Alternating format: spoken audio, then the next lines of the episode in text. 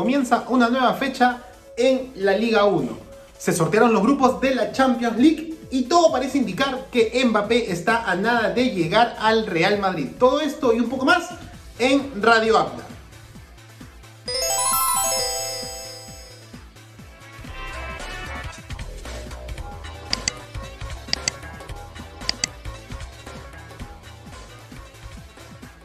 ¿Qué tal? ¿Cómo están? Bienvenidos a Radio Abda. Hoy justamente viernes 27, al fin viernes 27 y ayer comenzó la vacunación Ayer comenzó la vacunación de los 36 años a más en nuestro país y hace poquito nomás ha llegado un nuevo lote de Pfizer para que justamente tú que quieres viajar al extranjero, hacer un trabajo allá, pues busques y te vacunes o tengas la suerte de vacunarte con esta. Pero no te olvides, por favor, de que no importa qué vacuna sea la que te toque, lo importante es la que entra a tu cuerpo para cuidar y resguardar tu salud y tu vida. El tío Abda los saluda una vez más, deseándole que espero y esperando que todos se encuentren bien. A todos les mando un gran abrazo de gol y aquí estamos listos para poder empezar nuestro programa, porque justamente el día de ayer comenzamos en modo una vez más de la cumbia de la Champions League.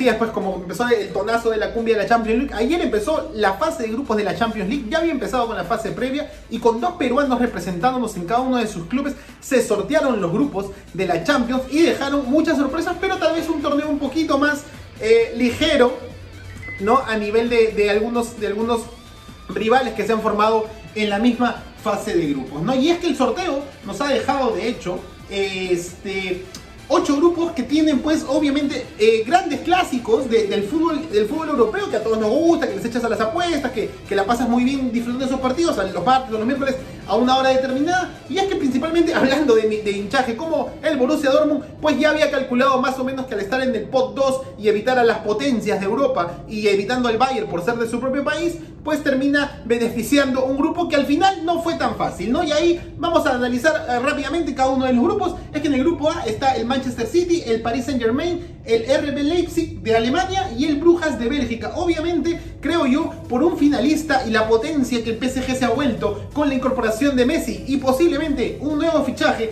que no sabemos cuál podría ser, tendría tremenda, pero la salida de Mbappé podría hacer las cosas de igual calibre tanto para el City como para el PSG, que son, claro, los grandes favoritos. El RB Leipzig es un equipo que ha sorprendido, siempre ha estado en los primeros lugares de la, de la Bundesliga, por eso es que una vez más, ya van tres años consecutivos, que el Leipzig está siempre en en, este torneo este, de Champions, por lo mismo que, que hace, que hace lo, lo, que mantiene el, este, en su fútbol para estar en torneo europeo. O sea, ha crecido mucho y esto es algo que siempre se quejan en Alemania por ser un equipo de, de, dinero, ¿no? Porque es básicamente del Red Bull, ¿no? Y el Red Bull es básicamente inversión que tiene sedes en distintos países, ¿no? Sabemos el Red Bull Salzburgo, el Red Bull Leipzig, el Red Bull New York, el Red Bull Bragantino en Brasil, por ejemplo, ¿no? Entonces, de alguna manera, pues, la economía le gana al estilo futbolístico alemán. Pero ahí está el Leipzig justamente. Y finalmente el Brujas, que siempre puede dar una sorpresa a veces, donde ha jugado en algún momento eh, eh, Chávez, el ex universitario de deportes, Daniel Chávez, y además también el Cóndor, el gran Andrés Mendoza,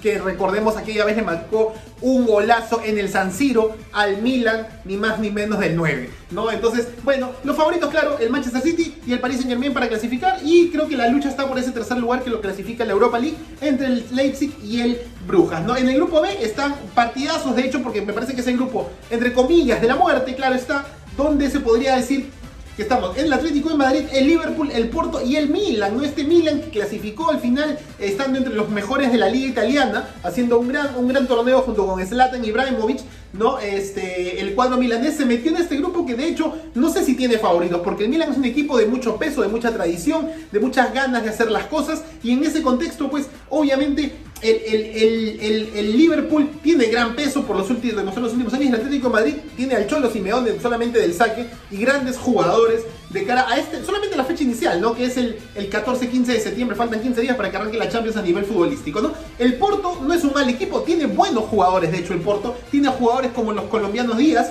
¿no? Que es este, la revelación de la Copa América, que le metió un golazo de chalaca a Brasil, ¿no? Que le volvió a marcar, si no me equivoco, a Argentina también, y que estuvo a nada, y le marcó a Perú en, el último minuto este, para quedarse con la medalla de bronce, ¿no? El tercer lugar en la Copa América. Entonces, me parece que es un grupo muy parejo, teniendo en cuenta tanto las falencias de, los clubes como sus potencias, ¿no? Obviamente, en este caso no es que hayan mega estrellas, bueno, pues hasta Luis Suárez en Atlético Madrid, Mohamed Salah y Mané en el Liverpool, no Díaz en el Porto y Zlatan Ibrahimovic, por ejemplo, en el Milan. Entonces me parece que hay buenos cracks y además equipos, eh, equipos formados. Entonces por ese lado va a ser un, grupo muy parejo y de hecho las sorpresas cuando uno gane de local o pierda de local va, a dar la, de quedar. Bueno, ahí viene el grupo C que es justamente el, Sporting de Lisboa, el Borussia Dortmund, el Ajax y el Besiktas. Aquí, básicamente, más que, más que el hinchaje que tengo con el Borussia Dortmund, es que me parece que eh, el Lisboa este, es un equipo fuerte, pero no es invencible. Y el Ajax está volviendo a sacar camada de jugadores. Desde que vendió a De Jong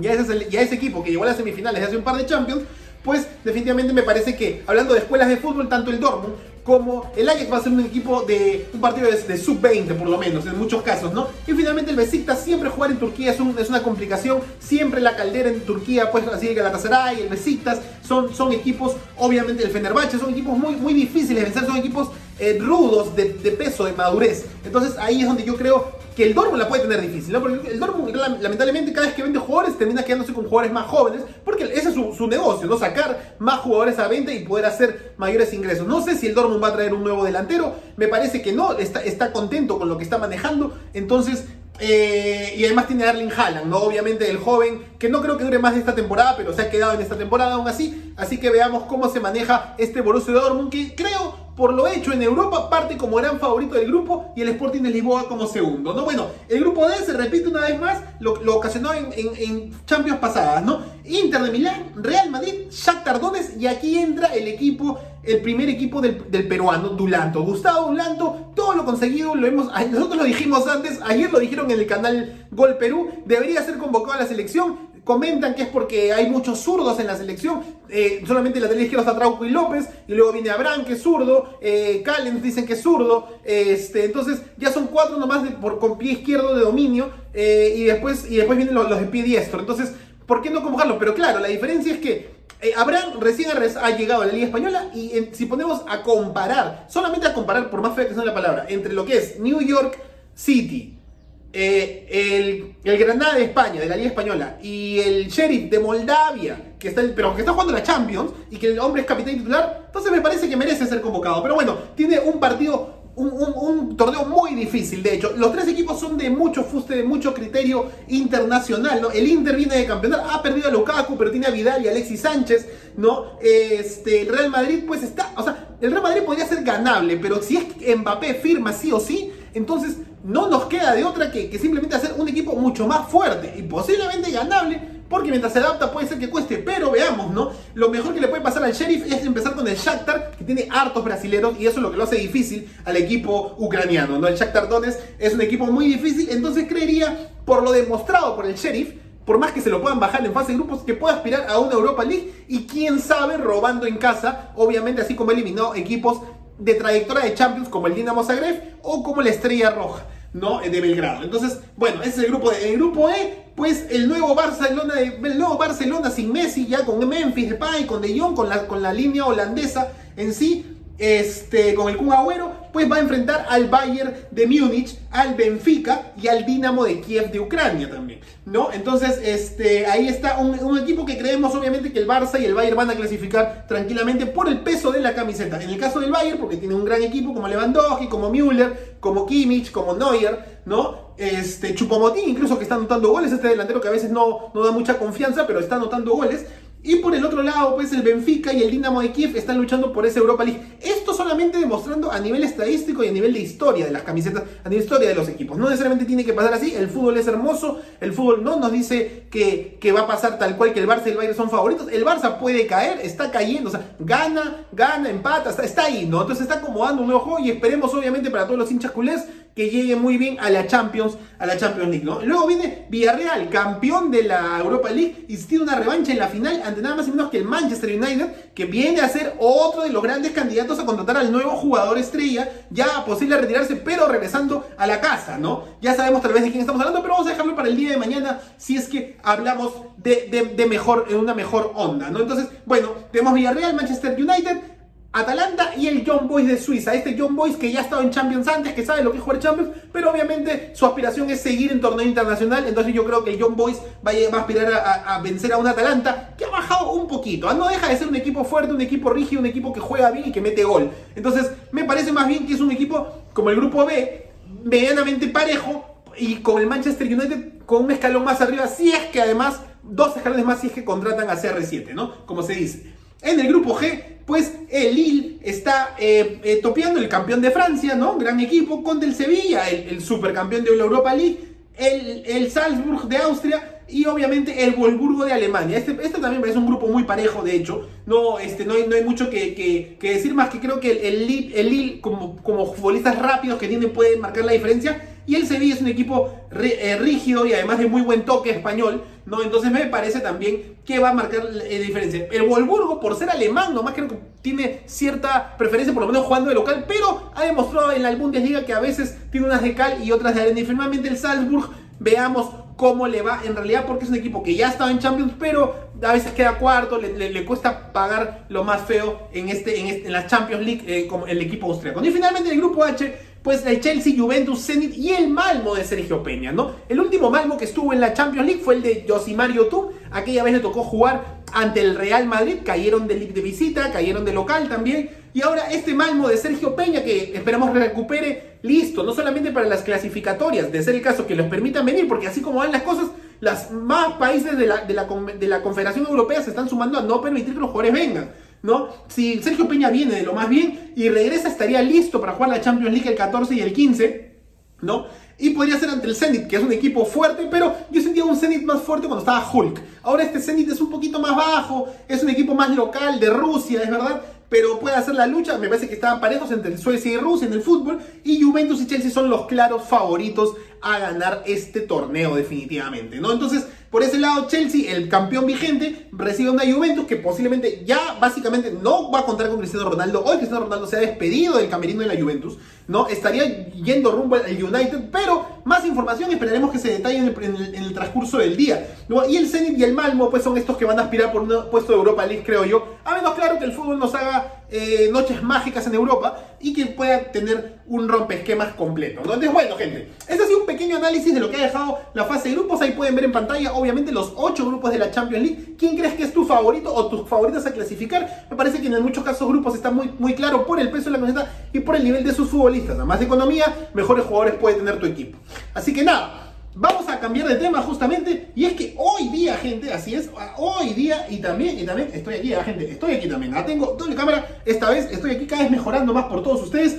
Hoy arranca la Liga 1 en la fecha número 9, gente. ¿ah? Liga 1, fecha número 9, la programación completa, la fase 2 o torneo clausura, como le decimos justamente aquí chequeando en la compu. Pues este es el fixture, porque hoy nomás son, son es muy temprano ya a las 11 de la mañana, Binacional Ayacucho, ¿no? Este, este Binacional que está en zona de descenso y el Ayacucho ya está prácticamente a nada de llegar a puesto de Libertadores. Es decir, que es un partido muy interesante porque el Binacional quiere salir de la zona de descenso, quiere mantenerse en primera división y el Ayacucho Fútbol Club va a buscar como sea eh, lograr más puntos que le permitan asegurar un puesto en copas internacionales. Melgar Sporting Cristal. Bueno, es, no es un partido pendiente, Sporting Cristal. Sporting Cristal debe dos partidos y aún así está ahí nomás debajito del Melgar que le ganó a Manucci y se puso tercero en la tabla de clausura y no contar que todavía sigue en zona de Sudamericana. ¿no? Entonces el Sporting Cristal está puntero del acumulado y quiere como sea llegar a la punta de la clausura. Así que es un rico partido a la una y cuarto de la tarde, hoy día viernes, o sea, el viernes 27, hoy que es el programa,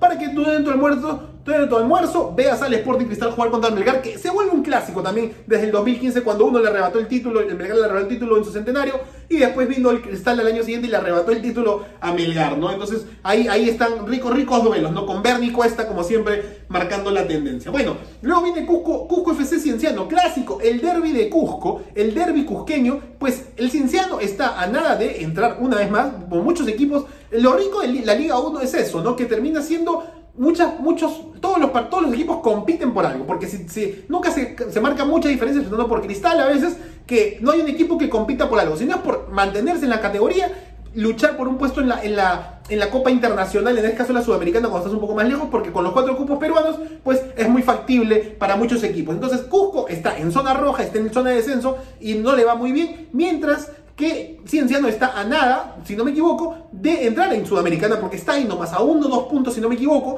Entonces, obviamente es un partido muy interesante porque ambos luchan por un sueño. Eh, a mitad porque estamos a mitad de torneo, fecha 9, a mitad de torneo, entonces puede marcar mucho la tendencia de cómo va. Luego, Alianza Atlético van a jugar el día sábado ante el Carlos Manucci. Manucci está segundo, Alianza Atlético no sabe lo que es ganar en un par de fechas, lucha, mete goles, pero no termina ganando.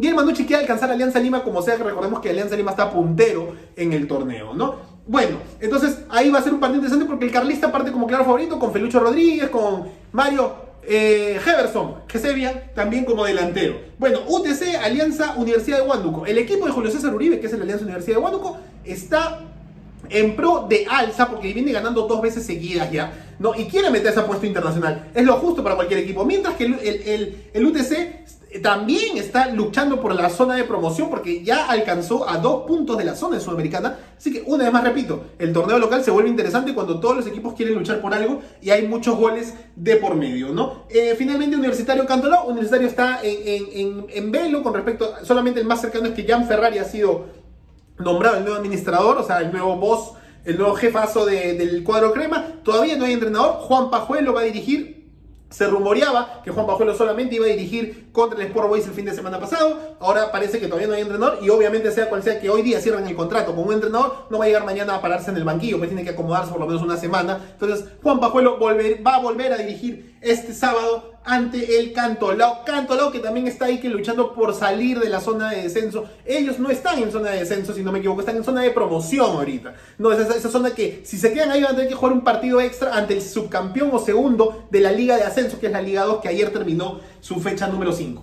Bueno, es por Huancayo, es por Boys, un partido muy interesante. El Huancayo no sabe ganar en el torneo local eh, y obviamente en la liga, en el torneo clausura. Y es por Boys ya viene ganando, le empató Universitario en la última fecha, pero sigue en, posible chance de seguir logrando puntos para aspirar a la Copa Sudamericana. Entonces ahí tenemos otro partido muy interesante. Deportivo Municipal San Martín. Deportivo Municipal se despidió de Franco Navarro, no le gustó el proceso. Obviamente, resultadistas, como siempre lo hemos sido en este país, terminamos dejando de lado eh, el proceso largo por simplemente salvarnos del descenso. Bueno, la verdad es que Municipal también está entre los últimos lugares, también está ahí luchando por no caer en la zona de descenso que lo mande a la segunda división, como años anteriores, pues y han despedido a Franco Navarro para buscar un nuevo entrenador. ¿Quién va a dirigir? Seguro un, entrenador interino, no tengo el dato yo, no seguro tú sí, así que déjalo en los comentarios. No, luego, y finalmente Vallejo, Alianza Lima, partido muy rico porque el Vallejo quiere volver a sumar puntos, viene de perder un par de partidos desde que le ganó el Sporting Cristal allá por la fecha 6, si no me equivoco. Hoy me movieron la cámara, no, allá por la fecha 6, si, si no me equivoco, y Alianza Lima obviamente está puntero y quiere además arrebatarle el primer lugar al, al, Sporting Cristal en el acumulado. Así que el puntero juega al final, en prime time, el domingo, tu rico almuerzo el domingo, listo para disfrutar de Alianza es... Eh, perdón, César Vallejo, así es gente. Así que eso es lo que tenemos para hoy. Y bueno, ya solamente para cerrar con respecto a Kylian Mbappé. Kylian Mbappé, que dicen que está todo eh, eh, desde Qatar, llegó la orden, ¿no? Desde Qatar llegó la orden de que Mbappé tiene que sí o sí negociar, o en todo caso el PSG tiene que negociar el hecho de que Mbappé se vaya. Y es lo mejor para un jugador que está buscando seguir creciendo profesionalmente, ya que ya lo ganó todo a nivel futbolístico, como país, en la, Copa del Mundo me parece, como máximo galardón a nivel selecciones y le faltó la Champions, pero en un equipo como el PSG, en realidad, haciendo una, retrospectiva de lo que es el equipo en sí, le va a costar un poco tener una liga que es de menor nivel, ¿no? No hay mucha exigencia. Y Mbappé como jugador quiere ser el mejor, quiere estar en lo más alto, en la élite. Básicamente se puede decir que ya lo está, siempre casi lo está, pero eh, qué mejor en un equipo mucho más poderoso como el Bayern, el Barça, el, el Madrid, ¿no? El, United, por ejemplo, o el City. Entonces, el PSG es un equipo poderoso, pero más de economía que de fútbol, es la verdad. ¿no? Por eso ha llegado a semifinales y final, ha hecho un buen proceso. Pero la Liga eh, League One, la Liga Francesa, no es, tan, no es tan interesante. Entonces ahí tenemos el dato final, ¿no? Mbappé se, ha aceptado, el PSG ha aceptado 170 millones de euros por Mbappé y 10 millones en variantes. Estas variantes pueden ser de varias maneras. Publicidad, un jugador de canje, eh, algún tipo de pago en cuotas, en cómodas cuotas, en abonos chiquitos para pagar poquito, puede ser de cualquier manera, pero finalmente va a entrar pues 170 millones a las arcas y es lo que, como le dije la vez pasada, es lo que tiene que hacer el PSG, porque el próximo año Mbappé no, no renovaría y sería jugador libre y llegaría gratis al, Real Madrid, cosa que sería perjudicial por los 220 millones que dicen que pagaron.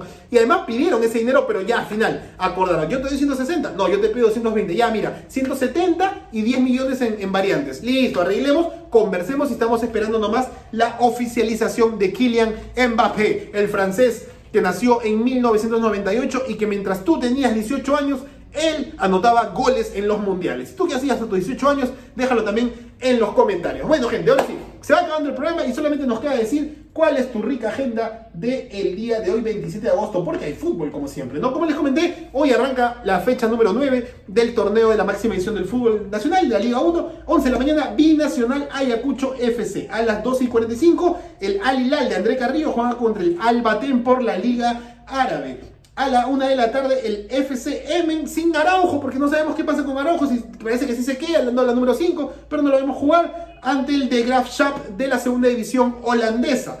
No, recordemos que Araujo no está convocado. A la 1 y cuarto de la tarde, Melgar Sporting Cristal, tremendo partido. A las 3 y cuarto, Valencia con Alessandro Burlamá, que esperemos una vez más que venga minutos. Hasta ahora jugó la pretemporada, pero en la liga local todavía no ve minutos el peruano español, no ante el Alavés. A las 3 y 30, Derby Cusqueño Cienciano ante el Cusco FC. Y a las 7 y 30, Orlando City ante el Inter de Miami. Pedro Galese vio minutos en el torneo del Partido de las Estrellas. Un partido que no, no resumí porque más parece una exhibición de fútbol y una fiesta alegórica del fútbol más que un partido oficial entre dos Master League, ¿no? Como podríamos decirle. Bueno, Pedro Galese tapó, vio minutos, así que Orlando City con Pedro Galese estará ante el Inter de Miami del gran David Beckham como el dueño, el dueño que mejor se viste en el mundo del fútbol, dicen. Y yo también lo digo. Entonces, nada, bueno, este fue Radio Up del día de hoy. Les mando un gran abrazo de gol. Cuídense mucho. Nos vemos el día de mañana con más fútbol para saber lo que dejó la Liga 1 y, entre otras cosas, podría ser el futuro real de Cristiano Ronaldo, gente. Un abrazo para todos. Se despide